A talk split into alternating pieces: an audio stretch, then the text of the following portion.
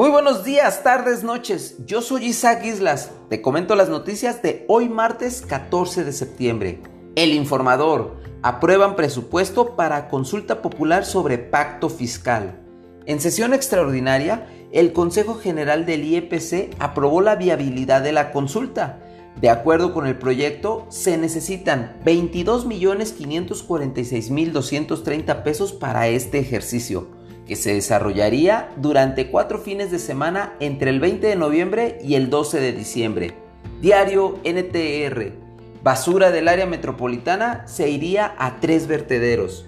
Pablo Lemus reveló que entre los alcaldes ya se concretó una propuesta que considera tres rellenos sanitarios para la urbe, aunque no serían nuevos, sino que aprovecharían algunos que ya existen. Dijo que el tema de la basura no es 100% municipal, sino de ciudad, y adelantó que la propuesta que se presentará al gobierno estatal fue trabajada por Guadalajara y Zapopan. El occidental, solo siete municipios recibirán recursos. El diario oficial de la Federación publicó la declaratoria de emergencia para siete de los 20 municipios de Jalisco afectados por el paso del huracán Ora.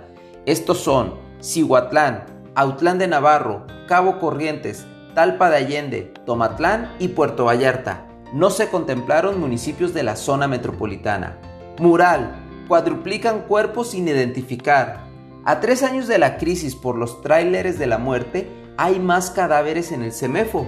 En aquel entonces había 605 cuerpos sin identificar. Hasta ayer había, según el registro de personas fallecidas sin identificar, 2.392 cadáveres, extremidades y segmentos óseos. La crisis es tal que en el espacio destinado para un cuerpo se han tenido que apilar varios.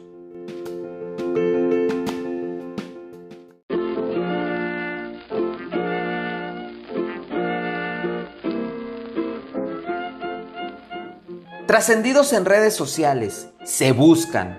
Dos jovencitos más han sido reportados como desaparecidos en Jalisco. Francisco de 16 años y David de 14 salieron de sus hogares el pasado jueves 9 de septiembre porque acudirían a una entrevista de trabajo, óigalo bien, que concretaron a través de Facebook. Familiares señalan que a pesar de la denuncia interpuesta, el personal de fiscalía solo les marcan para preguntar si ya regresaron a sus hogares. Trasciende que este primero de octubre el GOBE realizará más ajustes en su gabinete que lo acompañará durante la segunda mitad de su mandato. Es por todos conocidos que siempre ha apapachado a sus más cercanos.